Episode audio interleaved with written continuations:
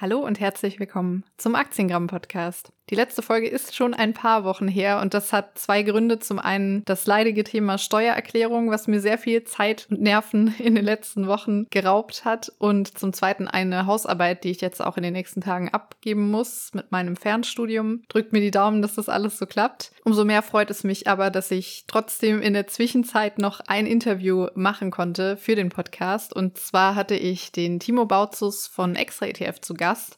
Wir sprechen im Interview darüber, wie er zur Börse gekommen ist, wie er investiert, auf welche Kennzahlen er auch achtet und auch noch über ein spannendes Projekt, das Extra ETF gestartet hat und das gestern tatsächlich live gegangen ist. Da kommen wir dann auch in der Folge noch drauf zu sprechen und jetzt viel Spaß. Mein heutiger Interviewgast ist Timo, Chefredakteur bei Extra ETF. Und wie immer würden wir mit einer kleinen Vorstellung starten. Also, hi Timo, schön, dass du da bist. Hi Lisa. Kannst du dich kurz einmal vorstellen? Wer bist du und was machst du? Ja, sehr gerne. Also, mein Name ist Timo, ich bin 40 Jahre alt, Chefredakteur bei Extra ETF ähm, ich habe mal früher ganz klassisch eine Bankausbildung gemacht, bin dann ähm, äh, studieren gegangen, habe Journalistik studiert, später dann bei Focus Money gearbeitet als Börsenjournalist, habe da unter anderem auch den YouTube-Kanal Mission Money mit aufgebaut. Und ja, jetzt verantworte ich hier im Wesentlichen den gesamten Content bei Extra ETF, also unseren News-Bereich, den Wissensbereich auf unserer Seite und äh, auch die Printmagazine, den ETF-Guide, das Extra-Magazin und äh, auch das Thema Social Media. Und da kommt ja jetzt bald auch YouTube mit dazu. Darüber sprechen wir auch später in der Folge noch. Aber ich möchte gerne anfangen, nochmal vielleicht ein bisschen mehr zu dir. So kannst du erzählen, ganz am Anfang, wie bist du erstmalig mit dem Thema Börse oder auch vielleicht dem Investieren in Berührung gekommen? Mhm.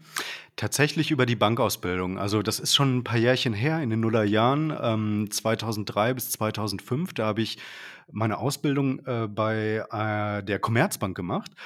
Und da bin ich natürlich über die Arbeit mit dem Thema Investieren in Kontakt gekommen. Also damals waren da noch so aktive Investmentfonds mit 5% Ausgabeaufschlag äh, en vogue und da fing das gerade irgendwie an, ne, ähm, dass sich auch verstärkt Leute dafür interessiert haben.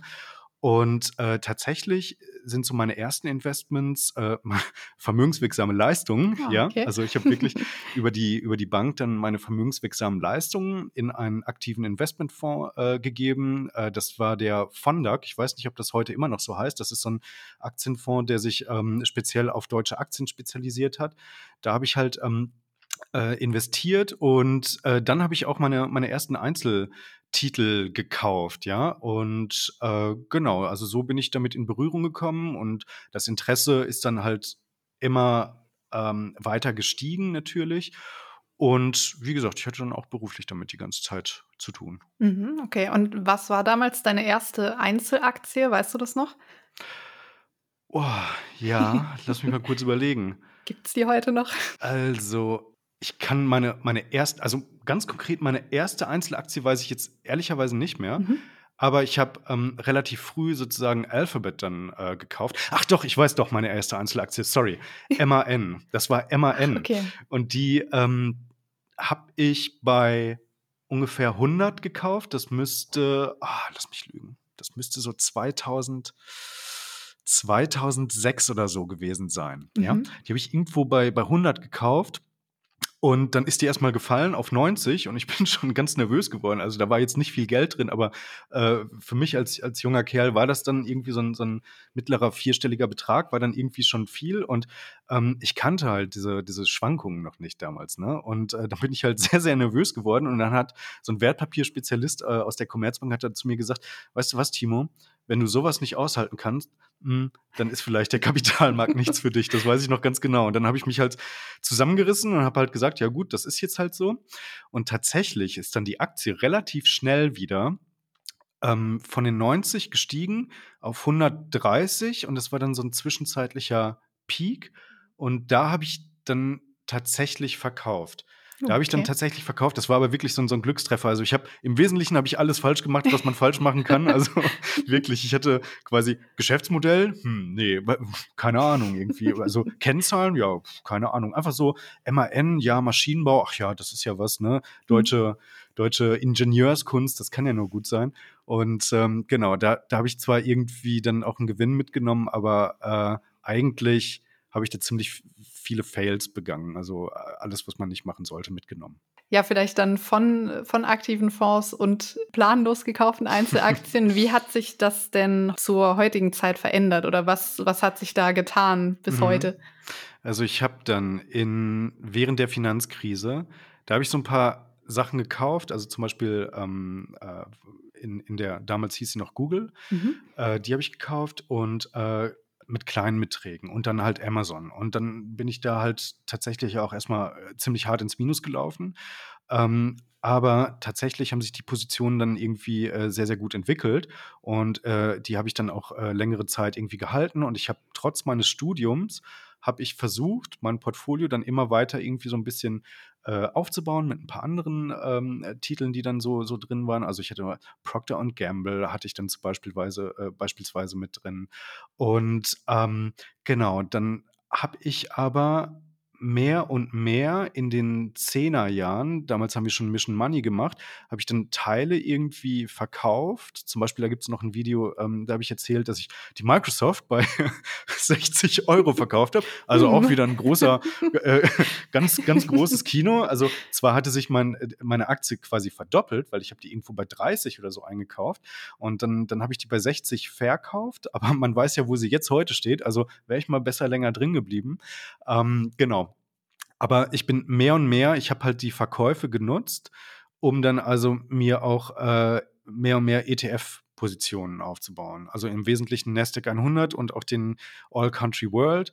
Und ähm, jetzt besteht mein Depot aus ähm, Einzelaktien und auch aus ETFs, weil ich verfolge eine sogenannte äh, Core-Satellite-Strategie. Im Wesentlichen heißt das, mein, mein Core, also der, das Kernportfolio, das sind äh, meine ETFs, da laufen auch zum Teil Sparpläne, zum Teil ähm, äh, sind da aber auch einfach nur in Anführungszeichen nur Einzelpositionen sozusagen drin, also Einmalsummen.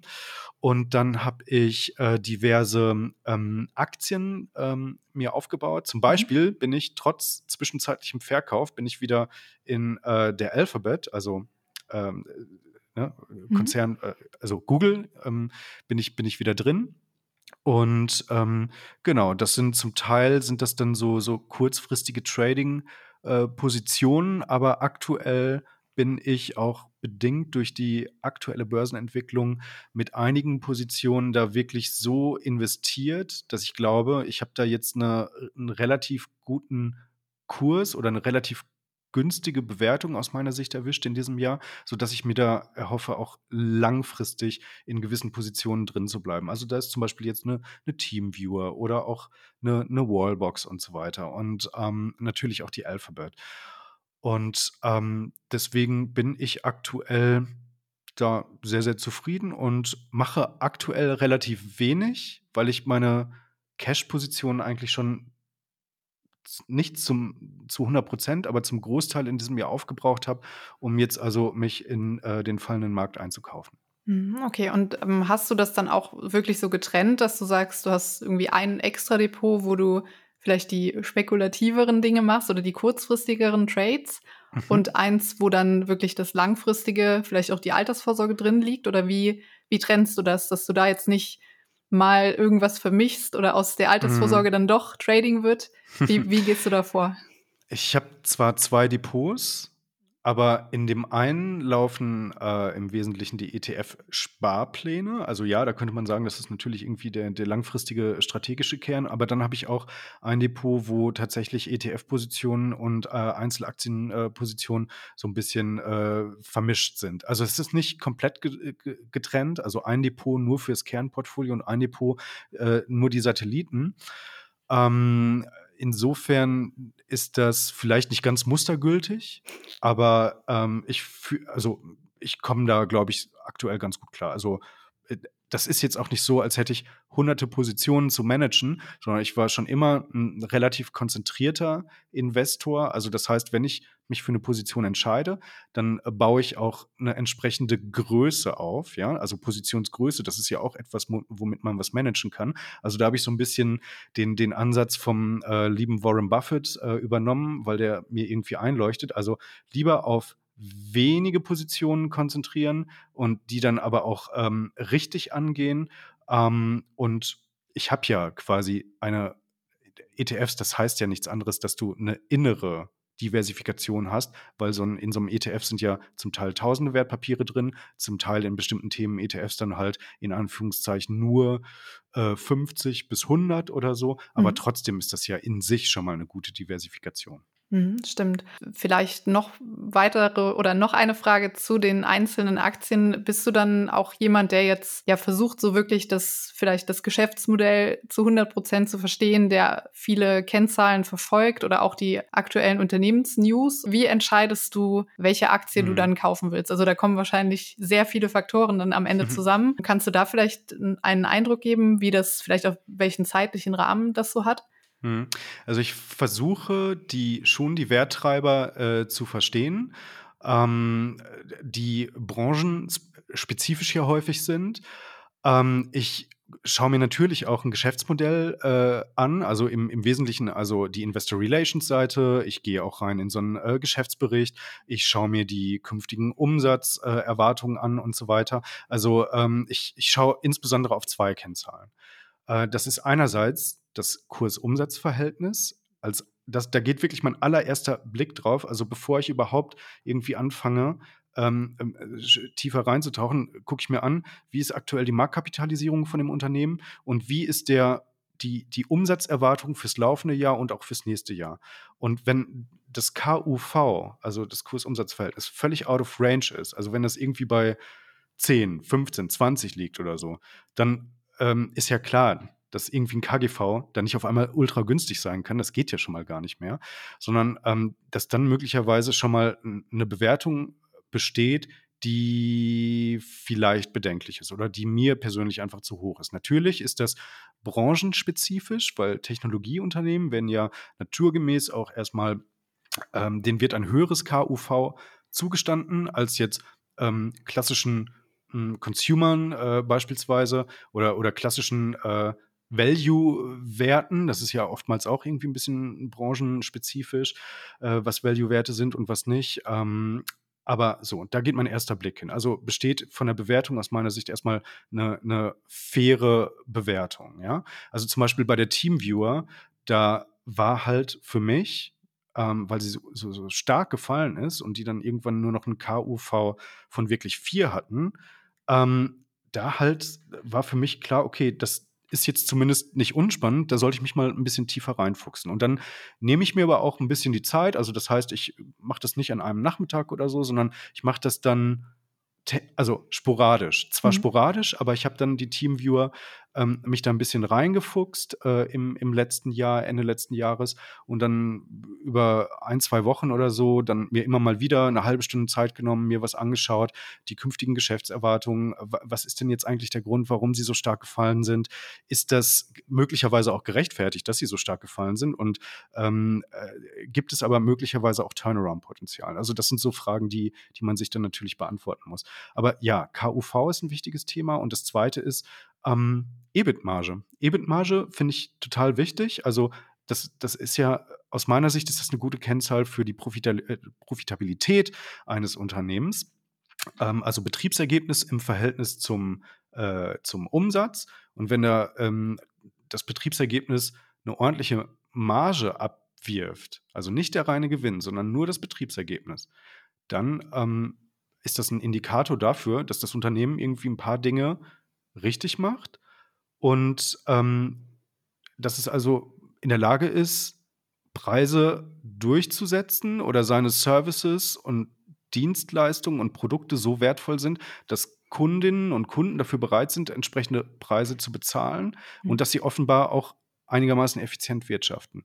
Und das sind so, so Dinge, die ich mir dann zu Gemüte führe. Also im Wesentlichen sind das tatsächlich so die, die beiden ähm, wichtigsten Faktoren. Mhm. Mir ist zum Beispiel Dividende, Dividendenrendite und so, das ist mir eigentlich überhaupt nicht so wichtig. Mhm, okay, ja, ganz, ganz gegenteilig zu mir quasi. ja, aber das ist ja auch, ne, es gibt ja nicht diesen einen Weg oder genau, äh, ja. ne, so Dogmen. Da bin ich immer ganz, wenn man immer irgendwie sagt, ja, also Weltportfolio, es gibt ja also Weltportfolio, ETFs 70, 30 und sonst nichts. Das halte ich, ja, das stimmt halt nicht. Also ähm, aus meiner Sicht. Kann, kann jeder anders sehen. Aber Und ähm, hast du denn vielleicht auch so eine Branche, die du sehr bevorzugt behandelst oder wo, du die, wo es dir mehr Spaß macht, dich mit zu befassen? Wahrscheinlich die Technologiebranche, Ja, oder? Ja, okay. ja schon, ja. ja, ja. Also ähm, da, da habe ich schon äh, einen Fokus drauf. Also ich glaube, die 20er Jahre, also in den 10er Jahren sind, sind viele Unternehmen schon sehr, sehr groß geworden, ähm, äh, insbesondere im B2C-Bereich. Also man sieht das ja an den, an den Plattformen Amazon, Alphabet, ähm, und äh, weitere, ähm, dass, dass da also unglaublich viel passiert ist. Und ich glaube, jetzt in den 20er Jahren wird sich das immer mehr herauskristallisieren, dass also dieser B2B-Bereich, dass der immer, immer, immer spannender und immer, immer größer wird. Und ähm, ja, insofern glaube ich, dass da extrem viele Chancen bestehen, auch im Zuge von, das ist halt so ein blödes Schlagwort, Industrie 4.0, da kann sich keiner irgendwie was drunter vorstellen. Aber ja, dass Firmen immer mehr dazu übergehen, ihre Prozesse und ihre Produktion so zu gestalten, dass, dass sie möglichst effizient sind und dass da digitale Techniken und Lösungen zum Einsatz kommen. Das ist jetzt, glaube ich, dafür muss man jetzt wirklich nicht studiert haben, mhm. um irgendwie äh, auf, auf so etwas zu kommen. Und da ist es halt dann wichtig, äh, sich, sich anzuschauen, was könnte denn da irgendwie sinnvoll sein. Und ja, deswegen, also ich glaube, dass die Teamviewer, die haben ja viele irgendwie nur so auf dem Schirm, so von wegen, ja, da kann man dann irgendwie äh, Fernwartung machen über, über Rechner, ja, das ist, das ist äh, richtig. Mhm. Aber ich glaube, dass da halt im Zuge von äh, Maschinenwartung, im, im, äh, im Zuge von Industrie 4.0, dass da viel, viel, viel, viel mehr geht, als man das jetzt heute erwarten würde. Und aus meiner Sicht ähm, sind die da auch gar nicht übel positioniert. Also du, du bist ja eigentlich da viel tiefer drin in diesem IT-Thema. Mhm. Also mich würde jetzt, also ich weiß nicht, ob du TeamViewer so auf dem Schirm hast, aber würde mich jetzt mal interessieren, ob du, ob du da auch eine Meinung hast.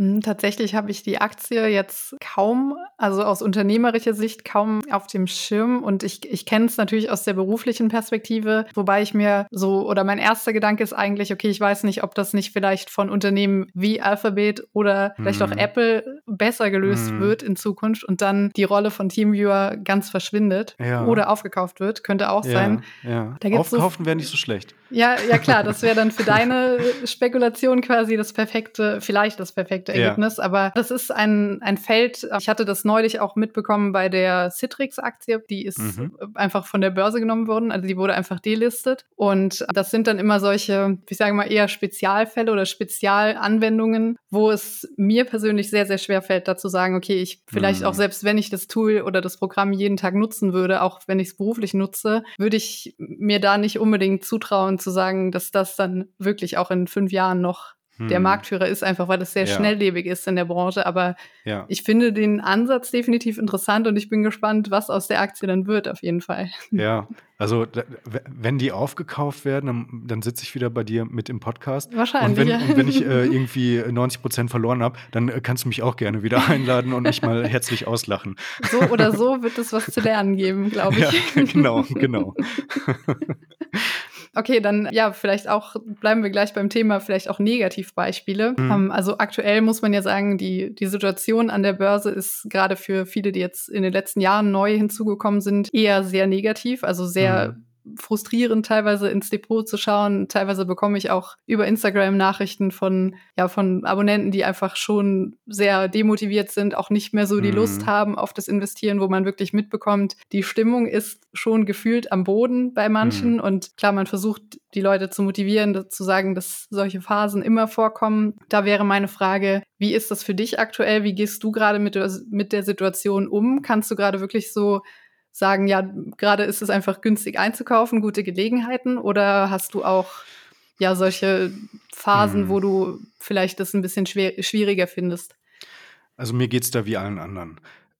Mein Depot sah auch schon viel besser aus. Also ich bin ne, vom, vom Allzeithoch äh, bin ich bin ich jetzt wirklich äh, auch ein ganzes Stück weit entfernt.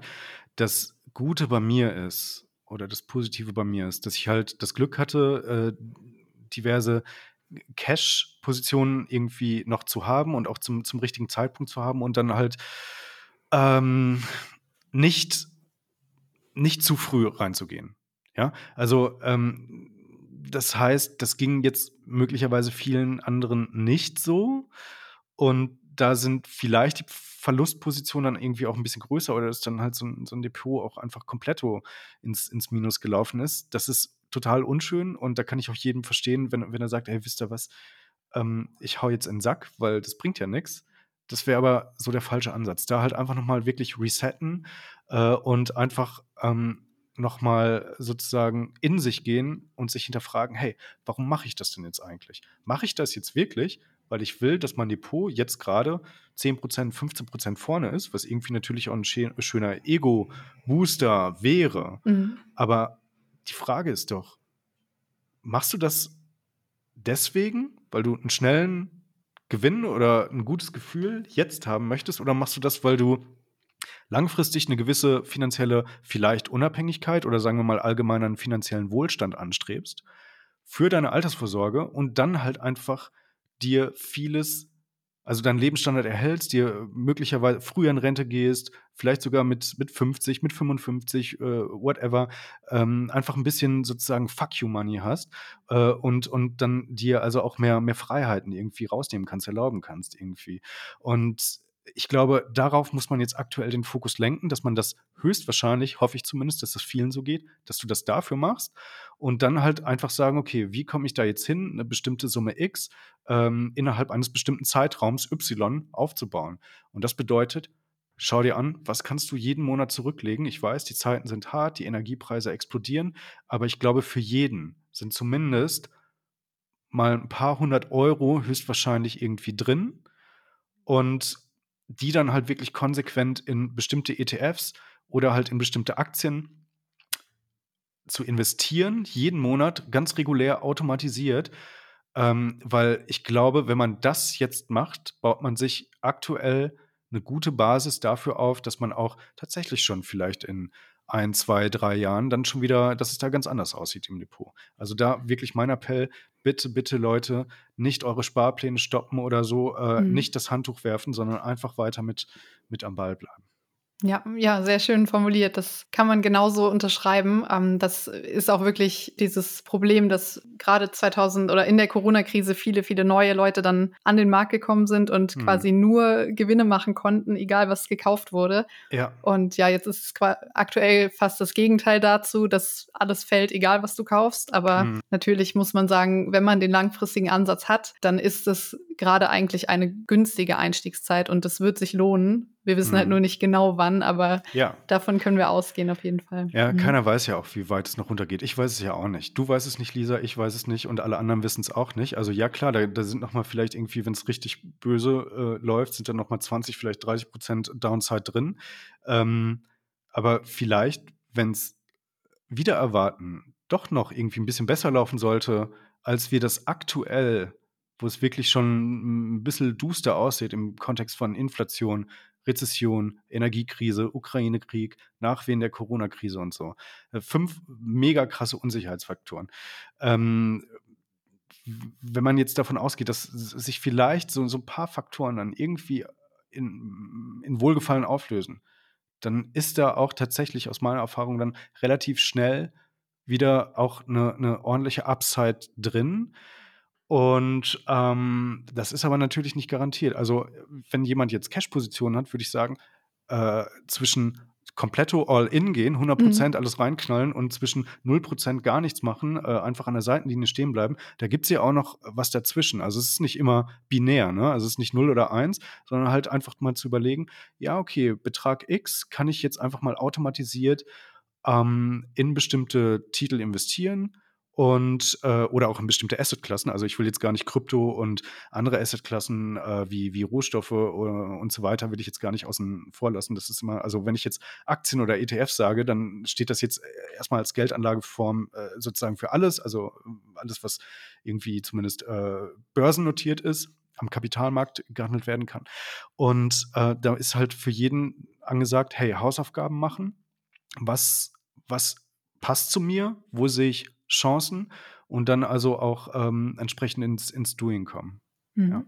Ja, sehr schön gesagt. Ich würde jetzt gerne auch überleiten und zwar vielleicht, was auch tatsächlich sehr viel dazu beigetragen hat zu dem Thema, dass einfach auch viele Leute neu an die Börse gekommen sind, viele Leute neu das Investieren für sich entdeckt haben, ist ja gerade in Deutschland auch das Thema Finfluencer. Und übles Wort, oder? Ja. Finanzblogger oder sowas gefällt mir auch besser. Aber gut, Finfluencer hat sich etabliert. Vielleicht kannst du kurz einmal sagen, was sind überhaupt Finfluencer? Und dann kommen wir zum nächsten Thema. ja, das ist tatsächlich mh, die Definition. Das ist echt eine gute Frage, Lisa. Also eigentlich ist jeder jeder Börsenjournalist möglicherweise auch schon so ein Finfluencer. Also es gibt ja diesen Podcast Defner und Schäpitz, da wüsste ich jetzt auch, also das sind äh, irgendwie auch äh, Finfluencer aus meiner Sicht. Dann ähm, äh, Gerd Kommer ist zum Beispiel auch, ich meine, klar, der macht jetzt ein bisschen YouTube, aber ehrlicherweise, den kennen jetzt äh, eher alle von, von seinen Büchern. Würde ich auch sagen, ist ein Finfluencer. Aber streng genommen, sind Finfluencer für mich jetzt erstmal Personen, die halt kein großes Medienverlagshaus im Rücken haben und das hauptberuflich irgendwie in allererster Linie vielleicht betreiben, sondern Leute wie zum Beispiel du, ja, die dann halt einfach aus ihrem, ich sag jetzt mal, aus ihrem Wohnzimmer heraus angefangen haben, äh, Finanz- und Börsencontent zu produzieren, mhm. egal auf welcher Plattform, YouTube, Facebook, Instagram, TikTok, whatever, und dann also quasi sich eine eigene Reichweite ähm, damit aufzubauen. Das sind für mich jetzt erstmal Finfluencer. Ähm, klassisch wäre so Aktie mit Kopf. Mhm. So einfach so, hey, ich mache jetzt meinen YouTube-Kanal ähm, aus, von Mallorca aus. Ich stelle mir da irgendwie eine Kamera ins Wohnzimmer und fange einfach mal an, über meine eigene Investmentstrategie zu reden, zeige euch meine Aktien, die ich ausgesucht habe, stelle euch Bücher vor. Das ist für mich jetzt so ein ganz klassischer äh, Finfluencer, würde, würde ich sagen. Ne? Also Privatperson, die einfach mal losgelegt hat und dann auf einmal ähm, richtig groß geworden ist. Und das ist ja auch das Tolle, dass halt, ehrlicherweise haben das so, so gewisse Medien eigentlich nicht geschafft, diese Börsenkultur dann irgendwie zu entfachen. Also mhm. weder, und das ist kein, kein Bashing jetzt, wirklich nicht, das ist keine Kritik. aber Focus Money, Börse Online äh, und andere Medien, die haben es halt einfach nicht geschafft, das Thema so zu transportieren, dass es halt wirklich den Leuten Spaß macht, dass dann ein gewisser Fun mit verbunden ist, dass irgendwie alle Leute irgendwie anfangen, sich wirklich für ETFs und so weiter zu interessieren. Und machen wir uns nichts vor, das ist eigentlich im Vergleich zu allen anderen Themen, die man sonst so haben kann, zum Teil auch wirklich ein bisschen langweilig und dröge und trocken. Aber dann halt einfach einen guten, smarten Ansatz zu finden, wie das Ganze mega viel Spaß machen kann. Und dass die Leute dann wirklich motiviert da loslegen und sich der, der Materie nähern und sagen, ach, ist ja spannend, dann lese ich jetzt wirklich mal ein Buch oder ich gucke nochmal fünf Videos oder ich gehe zu extra ETF und äh, fuchs mich einfach mal rein und so. Das ist, glaube ich, ein großes Verdienst ähm, von allen, in Anführungszeichen, Finfluencern, die es äh, so gibt. Und das hat so vor sechs, sieben Jahren angefangen, also das ist noch eine relativ junge Entwicklung. Und das wollten wir jetzt quasi mit unserem Dokumentarfilm, den wir darüber gedreht haben, über diese Finfluencer-Szene in Deutschland, das wollten wir würdigen. Mhm. Ja, und so grundsätzlich oder mein Eindruck ist vielleicht auch ein Grund, warum ich das Wort Finfluencer nicht so sehr mag, weil es oft in den, ich sag mal, klassischen Medien ja sehr negativ dargestellt wird. Oft sehen wir da wirklich die Negativbeispiele, also die mhm. Personen, die dann eben in Dubai sitzen, sich hinter Masken mhm. verstecken und, und, und, was man da alles mhm. mitbekommt. Ja. Das sind leider dann die, ja, die Leute, die mit diesem Begriff verknüpft werden. Und mit eurer Doku habt ihr ja quasi das Positivbeispiel geschaffen, also dass ihr zeigen wollt, welche Ausprägungen gibt es, wie viele verschiedene Themen können behandelt werden. Kannst du da vielleicht so kurze Insights uns geben, was ihr da beispielsweise in der Doku alles zeigt oder wen ihr da vorstellt. Ja. Mhm. Also ich glaube, ich, ich fange mal ganz kurz, weil ich weiß gar nicht, ob wir das schon erwähnt haben, dass wir das gemacht haben mit der Doku. Also wir von Extra ETF sind jetzt, haben äh, in der, also am 27. Oktober haben wir auf YouTube ein Video äh, hochgeladen, 104 Minuten das Ganze, also es ist ein echter Film geworden, wo wir äh, einen coolen Roadtrip durch Deutschland gemacht haben mit einer, mit einer echten Filmcrew und dann sieben äh, spannende in Anführungszeichen Finfluencer besucht haben. Also da ist zum Beispiel Gerd Kommer mit dabei, die Margarete von Fortuna Lista, Jonathan Neuscheler, äh, Thorsten Tiet vom Aktienfinder und so weiter. Und äh, mit denen haben wir Interviews gemacht, die haben wir porträtiert und haben mit jedem also auch so eine coole kleine Unternehmung halt einfach gemacht. Also waren dann Bötchen fahren mit dem Finanzrocker in Lübeck und mit ähm, mit dem Lars Erichsen zum Beispiel waren wir golfen und, äh, und so weiter. Also das heißt, wenn man versucht, auch ein bisschen Entertainment-Faktor irgendwie mit reinzubringen, aber trotzdem die Investmentansätze, die diese sieben Persönlichkeiten verfolgen, darzulegen und auch ihre Motivation. Also wir haben uns gefragt, hey, was sind denn das eigentlich für Leute, die sich da so äh, in Anführungszeichen so ins Wohnzimmer setzen und dann einfach mal mit Finanzcontent loslegen und dann auf einmal enorme Reichweiten aufbauen? Und was, was treibt die an? Was ist so deren Mission? Und wir haben sieben Persönlichkeiten herausgesucht, um die komplette Bandbreite sozusagen äh, dieser Szene abzubilden. Also Margarete ist ja ganz stark gebrandet und, und fokussiert auf das Thema Finanzen für Frauen. Lars Erichsen zum Beispiel ist halt ähm, bekannt für äh, so, so Trading-Ansätze mit, mit Aktien. Gerd Kommer steht wie kein anderer für passives Investieren mit ETFs.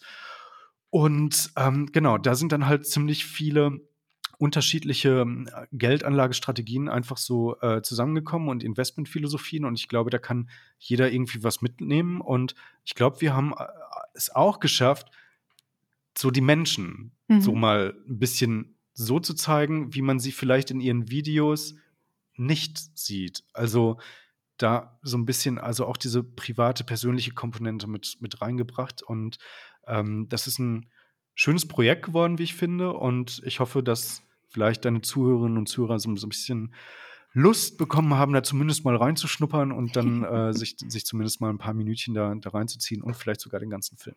Ja, also ich hatte ja sogar das Glück, dass ich das fertige Projekt quasi in der Preview schon etwas mhm. vor Start schauen konnte. Und ja. für mich war das auch super, das nochmal anzuschauen, einfach weil ich einige der Personen ja auch schon, ich sag mal, persönlich kennenlernen mhm. durfte, auch so zu vielen regelmäßig Kontakt habe und da, dass man einfach nochmal die persönlichen Eindrücke sieht, das kommt sonst einfach nicht so rüber. Und das fand ich auch ziemlich klasse, weil man, glaube ich, damit auch schaffen kann, dass sich verschiedene Leute aus ganz verschiedenen Bereichen mit dem Thema besser identifizieren können. Also da denke ich, das lohnt sich für jeden, die mal anzuschauen. Vielleicht kannst du noch einmal sagen, wo genau finden wir die Doku? Ja, also ähm, auf, auf YouTube ist die ähm, zu finden, auf dem Kanal von Extra ETF. Mhm. Äh, die müsste dort in dem ja, Kanaltrailer äh, drin sein. Ähm, genau, also äh, dort könnt ihr euch könnt ihr euch das, das zu Gemüte führen. Also ist ziemlich, ziemlich easy. Kostenfrei natürlich mhm. alles, wie immer auf YouTube. Und genau, einfach mal, einfach mal reinklicken. Jetzt ja. habe ich eine gemeine Frage, Lisa. Ja. wie fandest du es denn?